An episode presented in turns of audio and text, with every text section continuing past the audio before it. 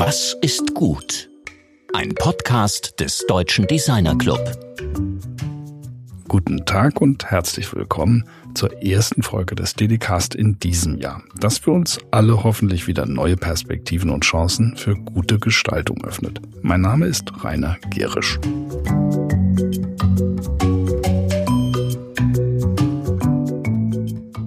Wie wir gesehen haben, habt ihr die wohl eher ruhige Weihnachtszeit auch genutzt, um fleißig Podcasts zu hören. Jedenfalls wurde unsere Folgenbibliothek so oft angeklickt, dass wir uns erfreulicherweise und guten Gewissens zu den meistgehörten Design-Podcasts dieser Tage zählen dürfen. Wir danken euch sehr für dieses große Interesse und sind nun wieder im Produktionsmodus zurück. Ihr könnt euch auf viele neue und interessante Gesprächspartner freuen.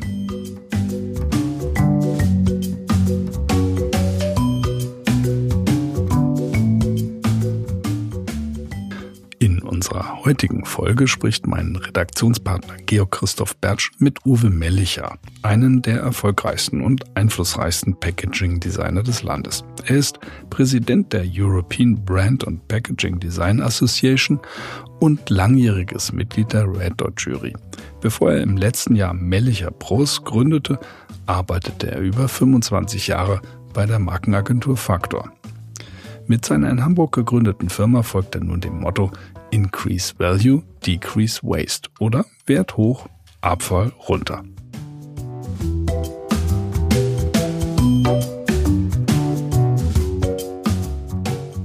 Mit Uwe Mellicher sprechen wir darüber, was verpackt werden muss und was nicht. Wir besprechen, was überhaupt eine nachhaltige Verpackung sein kann und wo man in Europa nachhaltiges Packaging erlernen kann. Und schließlich verstehen wir, wieso das Wort Müll schleunigst aus unserem Wortschatz verschwinden sollte.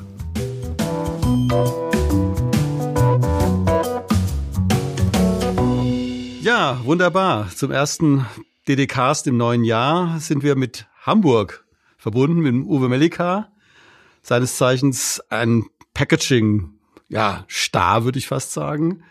Ja, wie geht's dir denn, Uwe? Och, mir geht's sehr gut. Die Zeiten sind zwar schwierig, aber man muss das Beste daraus machen und ja, jobmäßig läuft's sehr gut. Also von daher, ich will mich nicht beklagen. Sehr schön. Ja, ich glaube, wir steigen direkt mal ins Thema ein mit einer ganz einfachen Frage. Wie kann man denn nachhaltig verpacken? Wie geht es überhaupt?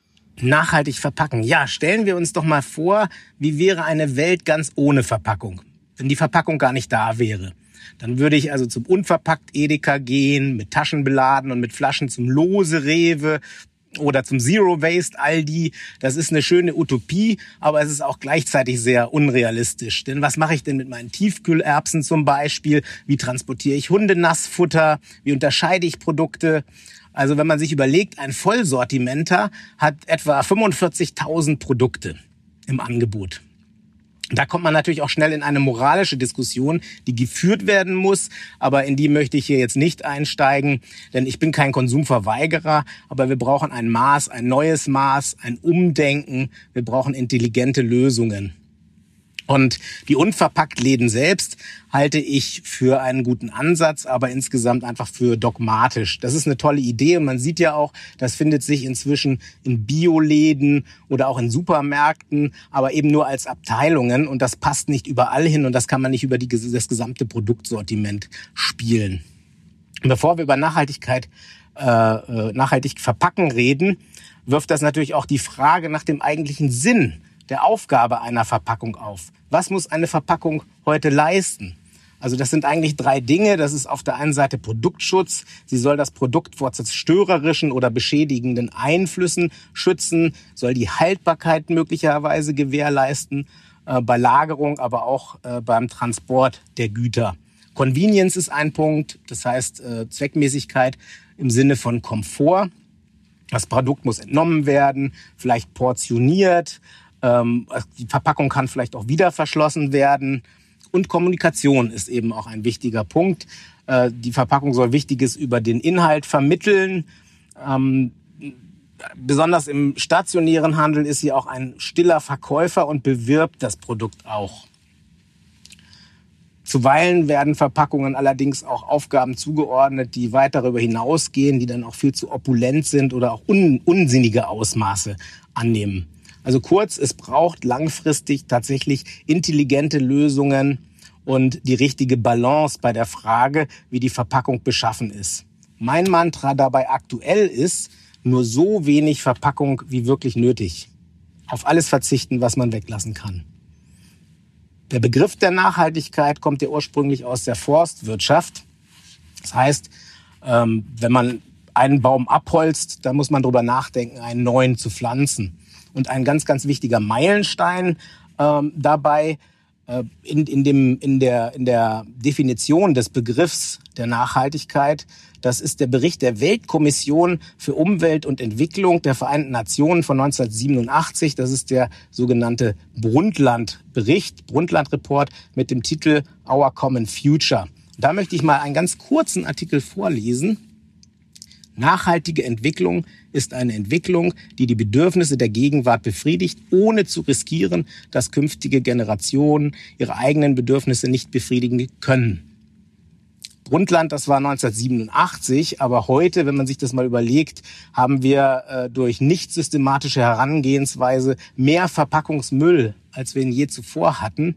Und das ist immerhin schon 35 Jahre her. 35 Jahre Nachhaltigkeit. Ähm, und äh, wenn man dann nochmal in den Bericht ein bisschen tiefer reinschaut, dann sieht man, da gibt's auch noch einen Teil, der vielleicht nicht so konsensfähig war. Ich lese das auch gern nochmal vor. Im Wesentlichen ist nachhaltige Entwicklung ein Wandlungsprozess, in dem die Nutzung von Ressourcen, das Ziel von Investitionen, die Richtung technologischer Entwicklung und institutioneller Wandel miteinander harmonieren und das derzeitige und künftige Potenzial vergrößern, menschliche Bedürfnisse und Wünsche zu erfüllen. Muss man erstmal sacken lassen. Heute ist Nachhaltigkeit schwer, ist, ist ein Begriff, der da draußen irgendwie schwer strapaziert ist.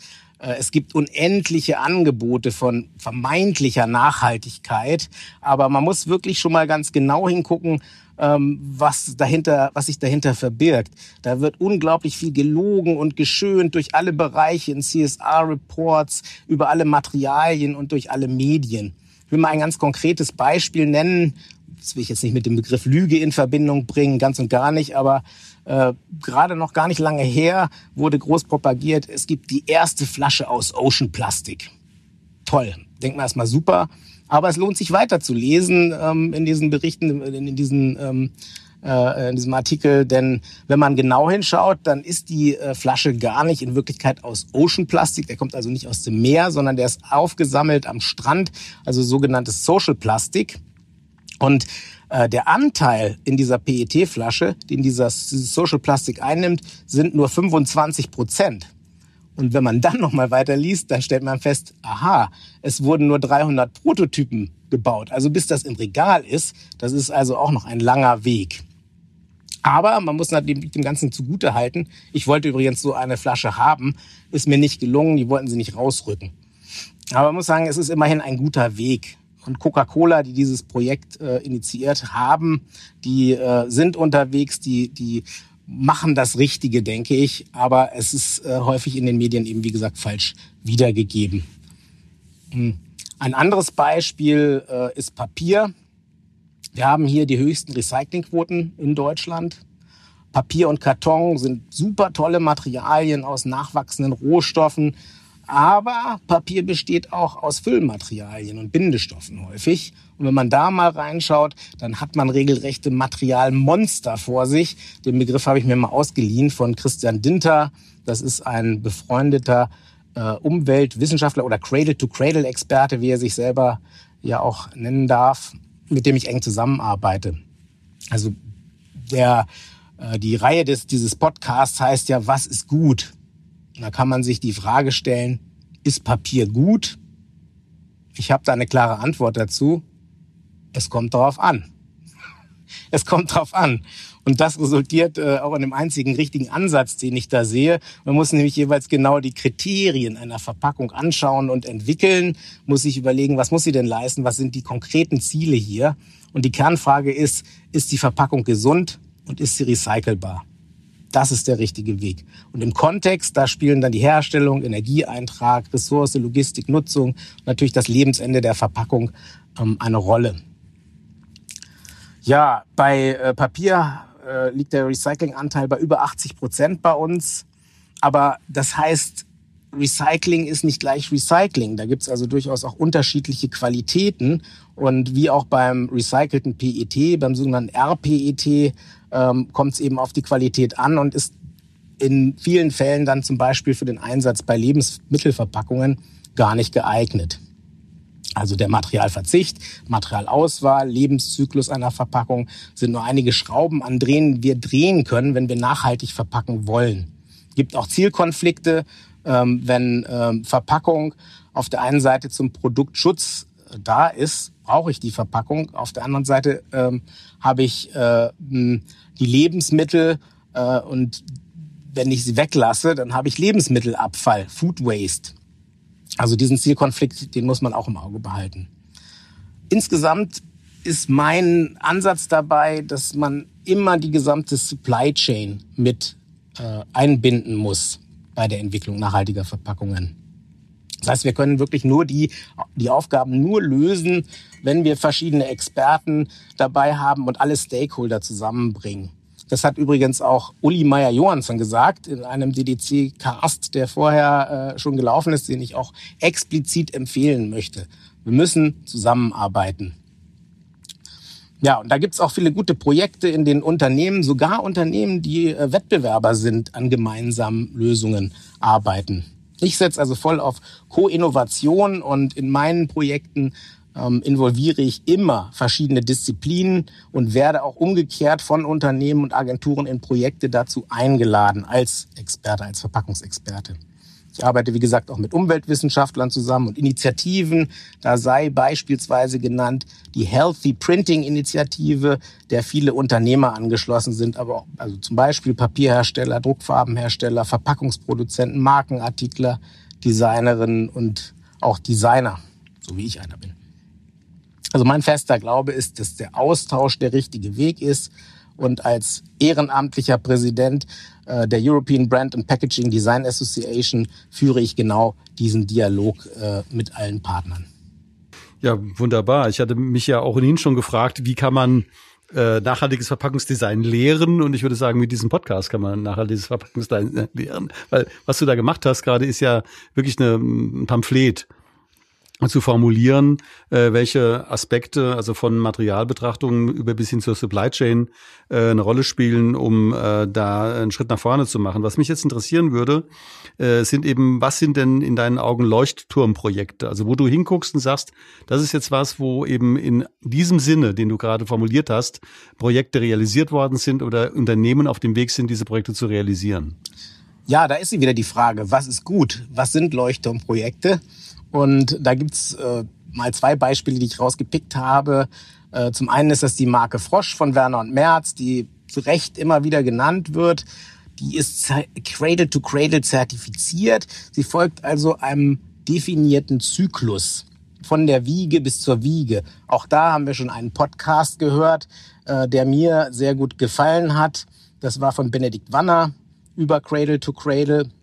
Und es kommt dabei halt immer wieder auf die Qualität der eingesetzten Materialien an, die in den Kreislauf hineingehen. Genauso ist es aber auch wichtig zu schauen, welche Qualität haben denn die Materialien, die aus dem Kreislauf äh, wieder herauskommen.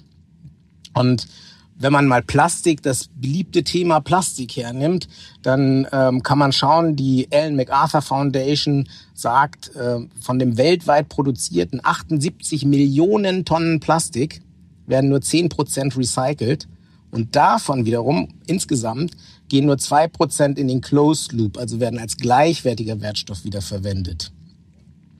Das muss man ja auch irgendwie bei Frosch zum Beispiel dem Verbraucher erklären. Der sieht eine Plastikflasche und denkt, hm, äh, nicht nachhaltig. Plastik gleich nicht nachhaltig. Stimmt nicht. Ein, eine sehr nachhaltige, äh, ein sehr nachhaltiges Beispiel und Werner und Merz ist ja auch schon seit 2008 dran mit der Recycling-Initiative, diesen Weg zu beschreiten und ist da sehr weit gekommen. Anderes Beispiel ist Repack. Das ist ein Projekt aus Finnland. Repack hat ein System entwickelt, bei dem die Versandverpackung ähm, einen klassischen ähm, Braunkarton, einen, einen Wellpappkarton äh, ersetzt. Und das ist eine, eine Tasche, äh, ich kriege mein Produkt also in einer Tasche angeliefert, entnehme es und kann dann ein Rücksendelabel ausklappen, die zusammenfalten und in irgendeinen Briefkasten werfen. Die wird dann gereinigt, wieder eingesetzt. Und in Deutschland machen das zum Beispiel schon Otto und Chibo in einem Test oder der Avocado Store, ähm, dem Marktplatz für Eco-Fashion und Green Lifestyle. Die haben das als Alternative sogar standardmäßig angeboten. Das ist ähm, sehr interessant zu sehen, dass äh, also Firmen in ihrer gesamten Produktpalette, aber eben auch Firmen mit einzelnen Produkten oder einzelnen Produktlinien in diese Richtung unterwegs sind. Äh, da muss man sich auch die Frage stellen, was sind die Grenzen und die Chancen und die Möglichkeiten und Perspektiven äh, von so einer nachhaltigen Veränderung der Packaging-Design-Branche? Ja, natürlich zum einen die Gesellschaft muss sich die Frage stellen, was wollen wir eigentlich? Was brauchen wir eigentlich? Worauf können wir verzichten? Wie viel Differenzierung brauchen auch Marken, mal von der anderen Seite betrachtet. Und Obacht, ne, da ist man schnell wieder in der vorhin schon angesprochenen moralischen Diskussion. Aber ein ganz pragmatisches Beispiel, das gleichsam Begrenzung und Perspektive aufzeigt, ist die Mehrweg-Pfandflasche. Das ist eine tolle Sache. Wir kennen das Bier und Wasserkisten. Das gibt's ja, ist bei uns ganz selbstverständlich, aber in anderen, auch europäischen Ländern ist das noch gar nicht so weit verbreitet. Und ähm, wenn man mal in der Geschichte zurückschaut, am 28. August, das ist zufällig auch mein Geburtstag, da haben sich 142 Mineralwasserhersteller 1969 zusammengetan und haben die deutsche Normbrunnenflasche entwickelt. Die mit den Noppen, die sogenannte Perlenflasche. Äh, und in den Jahren danach hat sich das aber wieder zurückentwickelt. Das heißt, äh, die Unternehmen sind immer wieder zu eigenen Designflaschen gegangen. Und heute zählen wir über 1500 verschiedene Flaschenformen im, im äh, Pfandbereich. Äh, und die Vielfalt birgt unwahrscheinlich viel Komplexität und damit auch riesige logistische Probleme weil die Flaschen natürlich wieder zurück zum Ursprungsabfüller gebracht werden müssen. Aufwendig sortiert, weite Wege, jede dritte Flasche fliegt aus dem System raus. Und vielleicht ist der Rückweg zur äh, Perlenflasche ja gar nicht dumm gedacht und ein, ein guter Weg wenn wir das als äh, mal so unter dem Aspekt der Industrienation Deutschland betrachten, also du hast ja eben gerade geschildert, dass wir einerseits schon mal Ende der 60er, Anfang der 70er Jahre da einen Riesenschritt nach vorne gemacht haben, der sich über Jahre etabliert hat und wieder zurückentwickelt haben. Äh, können wir denn uns im industriellen Vergleich mit anderen Nationen da als besondere ähm, äh, Klassenbeste bezeichnen oder sind wir da irgendwo im Mittelfeld? Also wie siehst du das eben auch aus der Sicht des Europäischen Packaging-Verbandes, dem du ja vorstehst? Also ich denke schon, dass wir da äh, sehr weit vorne sind in diesem Bereich die Idee ist ja auch noch viel älter als äh, 60 Jahre zurück. Wenn man mal nach England schaut, da gab es das Milkman-System. Ähm, das ist ja praktisch schon damals so Packaging as a Service gewesen. Da wurde die Milchflasche geliefert äh, in der Verpackung und äh, nachher abgeholt, gesäubert. Das Pfandsystem war da auch schon da. Das hat auch eine soziale Komponente, wenn der Milchmann geklingelt hat. Das äh, kann man sich heute natürlich auch noch gut vorstellen. Es gibt ähm, auch interessante neue Konzepte, wo das sogar ausgeweitet wird auf andere Produkte, hochwertige Container, die im Recycling-Prozess zurück, äh, nicht im, Recycling, im Pfandprozess zurückgenommen werden jetzt mal auf die auf die Ebene der der Ausbildung nochmal zurück. Ich hatte das ja vorhin so ein bisschen ähm, äh, aufgegriffen, dass dieser Podcast selbst im Grunde auch ein für auch für mich und glaube auch für viele Zuhörerinnen und Zuhörer äh, letztlich einen, einen Bildungswert äh, hat. Aber wo kann man denn heute sowas wie nachhaltiges Verpackungsdesign lernen oder studieren? Also wohin könnte sich denn jetzt eine junge äh, Designerin, Designer wenden und sagen, das möchte ich gerne lernen? Also wo haben wir denn in Europa oder, oder in Deutschland Schulen, die das anbieten? Oh, da gibt's eine ganze Reihe, aber muss man ja natürlich auch schauen. Verpackungsdesign hat viele Facetten, ähm, wie vorhin auch schon angesprochen. Structural Packaging ist eine äh, wichtige davon, aber äh, Verpackungskommunikation ist eine andere. Und wenn man mal schaut, was es da im Angebot gibt, dann ist Stuttgart hat zum Beispiel an der Hochschule der Medien den Studiengang Engineering und Design of Sustainable Packaging. In München an der Fakultät für Papier und Verpackung kann man studieren. Äh, die HTWK in Leipzig bietet Verpackungstechnologie und Nachhaltigkeit an. Es gibt Hochschule, die Hochschule in Wien. Ähm, interessant vielleicht noch die Universität Witten Herdecke, die hat eine Fort- und Weiterbildung in diesem Bereich für die Großen also, eine, ein Professional Campus. Und man kann es aber auch in Eindhoven, Barcelona, in Schweden, Helsinki, London studieren. Da gibt's viele, viele Möglichkeiten der Ausbildung. Das ist ähm, sehr, sehr äh, erfreulich, also zu hören, weil das war mir jetzt vollkommen unklar. Ich hatte keine konkrete Vorstellung, also welche Hochschulen da was anbieten. Jetzt mal ein ganz konkretes, aktuelles äh, Thema oder ein, ein Schlaglicht eigentlich auf Corona. Weil Corona hat ja. Ja, ganz kurz, ich, mir einen Gedanken noch, äh, und zwar, die Ausbildung hört ja nie auf. Das ist, das ist mir nochmal ganz wichtig zu sagen. Also ich fühle mich auch noch nicht fertig ausgebildet. Das Feld ist ständig in Bewegung. Ich lese jeden Tag neue Blogs, Fachartikel, gucke mir irgendwelche Webinare an, nehme teil, lerne neue Materialien, Verfahren kennen. Also das ist, äh, bin in Workshops. Das ist ein, ein Prozess, der nie, nie endet. Aber entschuldige, jetzt habe ich dich unterbrochen. Corona. Also das, äh, das Schlaglicht auf Corona wäre für mich ein wichtiges Thema, weil wir erleben ja momentan unter Corona-Bedingungen eben also das ungeheure Anwachsen von zusätzlichen Plastikmüllbergen. Also ob es jetzt die Masken sind, ob es eben auch die Verpackungen von Masken sind, Verpackungen von äh, äh, medizinischen äh, Gegenständen, also von Spritzen etc. Also es ist, äh, hat sich ja in, in einigen Stränden der Welt äh, wirkt sich das schon direkt aus kürzlich einen Film gesehen von der Allianz Global Investors, äh, die eben mit ähm, mit äh, mit äh, diesen Sea ähm, Shepherds heißen die, glaube ich, zusammen eine Untersuchung gemacht haben und sehen also in, in asiatischen Stränden ungeheure Müllmengen, wo vorher eben nichts mehr war äh, durch Corona.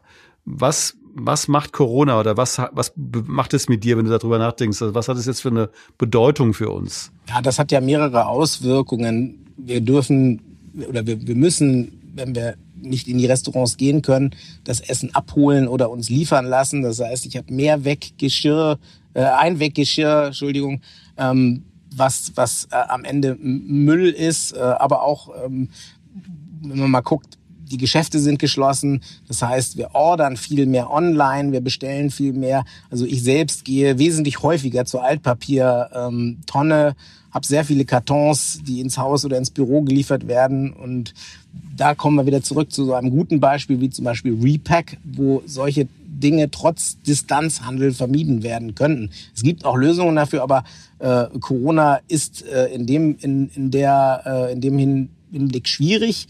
Aber es, es, vielleicht gibt es ja auch ähm, eine Chance daraus, denn oft entstehen in Krisen sehr gute Konzepte. Also wenn man mal zurückschaut in äh, die äh, in die Kriege, ähm, die wir hatten, dann äh, ist in diesen Zeiten sehr viel Material gesammelt worden, weil es wertvoll war. Heute erscheint das offensichtlich nicht mehr so, aber ich bin sicher, ähm, dass das, dass das wieder ähm, noch stärker kommen wird und dass Recycling eben eine zukünftig eine wichtige Rolle spielen wird wir hatten in unserer Vorbesprechung zu unserem heutigen DD-Cast äh, ganz kurz den 3.7.2021 äh, besprochen. Äh, vielleicht kannst du mal kurz erläutern, was dieser 3.7.2021 bedeutet. Ja, gerne. Der 3.7.2021, das ist der 34. Geburtstag vom deutschen Rapper Contra K. Von ihm stammt nämlich zum Beispiel die Zeile, wenn du nicht glaubst, fang an zu hoffen, wenn du nicht siehst, dann öffne die Augen. Und Augen öffnen hat viel mit diesem äh, 3.7.21 zu tun, denn äh, es ist ein wirklich wichtiger Tag, denn da tritt die Verordnung des äh, Bundesamtes, äh, des Bundesrates und des Bundestags in Kraft. Einwegprodukte ähm, aus Kunststoff, die aus fossilen Rohstoffen entstehen, ähm, entstanden, hergestellt sind, äh, dass die verboten werden, dass die nicht mehr benutzt werden dürfen, ähm, nicht mehr eingesetzt werden dürfen. Da geht es um Getränkebecher, Einwegteller, Bestecke, Trinkhalme, Rührstäbchen, Wattestäbchen etc. Auch aus Biokunststoffen, nicht nur aus Kunststoff, auch um Fastfood-Verpackungen und Wegwerf-Essbehälter aus äh, expandierten Polystyrol oder auch bekannt als äh, Styropor sind zukünftig nicht mehr erlaubt und das ist, das ist ja auch gut so. Also Augen öffnen, wie Contra K sagt, äh, ist angesagt und umdenken. Wir müssen da wirklich unser Verhalten ändern äh, und uns eben die Frage stellen, brauchen wir tatsächlich Coffee-to-go-Becher? Denn es ist ja ein Riesenvolumen, was da im Jahr entsteht. 2,8 Milliarden Becher pro Jahr allein in Deutschland. Das muss man sich mal auf der Zunge zergehen lassen. Das sind 34 pro Kopf. Ich weiß gar nicht, was die anderen machen. Also ich brauche keine 34 äh, Kaffeebecher to go äh, im Jahr. Gut, lass mich noch eine, eine Frage stellen. Also ich brauche auch keine 34 Becher. Also eine Frage nochmal einfach um einen Begriff. Ich, leg noch, ich werfe noch mal so einen Begriff in, in den Ring und da sagst du noch was zu. Äh, nämlich einfach den Begriff Müll. Also wenn ich jetzt den Begriff Müll nenne, was, was fällt dir dazu ein zu dem, zu dem Begriff Müll? Ja, Müll. Ähm, ich glaube ja, dass wir den Begriff abschaffen müssen. Das Wort Müll muss weg. Ähm, was bedeutet es denn eigentlich, wenn wir Ding, Dinge wegwerfen? Es gibt ja kein Weg. Denn irgendwo muss das ja hin, was für uns in dem Moment dann Abfall ist. Das heißt, wenn wir Produkte verkaufen, dann sind wir auch eigentlich ja gar keine Verbraucher, sondern wir sind Nutzer. Wir benutzen sie. Manchmal für kurze Zeit, manchmal auch für längere Zeit, manchmal ein Leben lang. Aber am Ende der Nutzungszeit des Produktes bleibt etwas übrig. Und um dieses etwas geht es. Das müssen wir wieder in den Stoffstrom als in den Kreislauf hineinbringen. Das sind Wertstoffe, die wieder aufbereitet werden können. Somit ist die Mülltonne oder auch die Müllabfuhr, Begriff Müll, ein Bild, was wir aus den Köpfen, Köpfen streichen müssen. Das ist, nur Vehikel äh, eines Prozesses. Müllschlucker und Mülltonnen sind schwarze Löcher die uns, die uns, äh, die nehmen uns vermeintlich unser Problem ab ähm, und geben es weiter an den nächsten Partner der Kette. Und genau dieses Bild, glaube ich, muss weg. Wir haben eine Verantwortung. Wir entscheiden, was wir kaufen, wie wir die Dinge nutzen und was wir am Ende der Nutzung damit tun. Und als Designer habe ich auch eine Verantwortung. Ähm, meine Auftraggeber haben eine Verantwortung. Alle Partner im Kreislauf äh, haben eine Verantwortung. Und du, der da gerade zuhört, hat auch eine hast auch eine Verantwortung. Ähm, vielleicht zum Abschluss äh, hätte ich noch mal ähm, etwas aus dem Bericht äh, aus dem Jahr 1987, Brundtland-Report im Vorwort. Äh, da schreibt die ehemalige norwegische Ministerpräsidentin Gro Harlem Brundtland, nach der der Be Report ja auch benannt ist, in der Mitte des 20. Jahrhunderts sahen wir unseren Planeten zum ersten Mal aus dem Weltraum. Aus dem All sehen wir, kleine und den sehen wir einen kleinen und zerbrechlichen Ball, der nicht von menschlicher Aktivität und Bebauung dominiert wird, sondern von einem Muster aus Wolken, Ozeanen, Vegetation und Böden. Die Unfähigkeit der Menschheit, ihre Aktivitäten in dieses Muster einzupassen, verändert die Systeme auf dem Planeten grundlegend. Viele solcher Veränderungen sind mit lebensbedrohlichen Gefahren verbunden. Diese neue Realität, aus der es kein Entrinnen gibt, muss erkannt, bewältigt und gemanagt werden. Und ich denke, Effizienz hat über viele Jahre unsere Prozesse getrieben. Wachstum war und ist äh, heute noch ein Treiber. Wir sind am Ende dieses Wachstums. Wir müssen Qualität wirklich neu definieren. Und glücklicherweise sind äh, viele Menschen bereits auf dem Weg. Die Partner, mit denen ich arbeite, meine sogenannten Bros, mit denen ich aktiv zusammenarbeite, wir wollen diesen Weg beschreiten und hoffen, dass wir da viele Mitstreiter finden. Ja, wunderbar. Das war natürlich jetzt der optimale Aufschlag für das zweite Jahr des DD-Cast. Äh, der optimale Aufschlag auch für eine wirklich sehr praktische Diskussion um dieses Thema, das eben so allgemein, bisschen lauwarm gerne diskutiert wird, über das die Politik eben auch gerne etwas lauwarm diskutiert. Aber wie du ja gesagt hast, ist dieser dritte, siebte 2021 ja ein ganz konkreter und zwar ziemlich massiver Cut auch, äh, den wir natürlich jetzt eher im Kopf haben oder wo wir eher darauf achten werden, auch aus unserer Sicht. Äh, von daher bedanke ich mich erstmal für dieses, für dieses Pamphlet, hatte ich vorhin schon gesagt, das Eingangspamphlet, aber insbesondere auch für diese ganz vielen konkreten Einblicke in ganz spezifische Fragestellungen. Also mal vielen herzlichen Dank für das Gespräch. Sehr gern. Es hat mir sehr viel Spaß gemacht. Ich freue mich sehr darüber. Danke.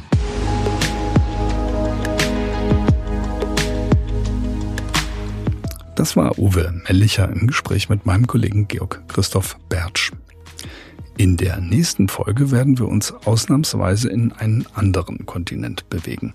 Dr. Kanirvi Munjai arbeitete unter anderem als Beraterin und Lehrende für die Hasso-Plattner School of Design Thinking an der Universität in Kapstadt und ist heute eine wichtige Protagonistin für Human-Centered Design in Afrika.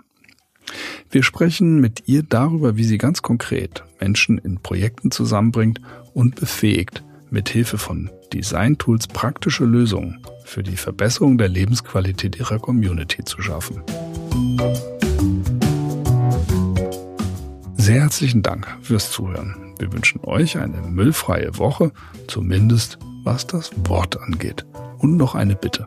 Bleibt vor allem gesund. Eure DDcast-Redaktion.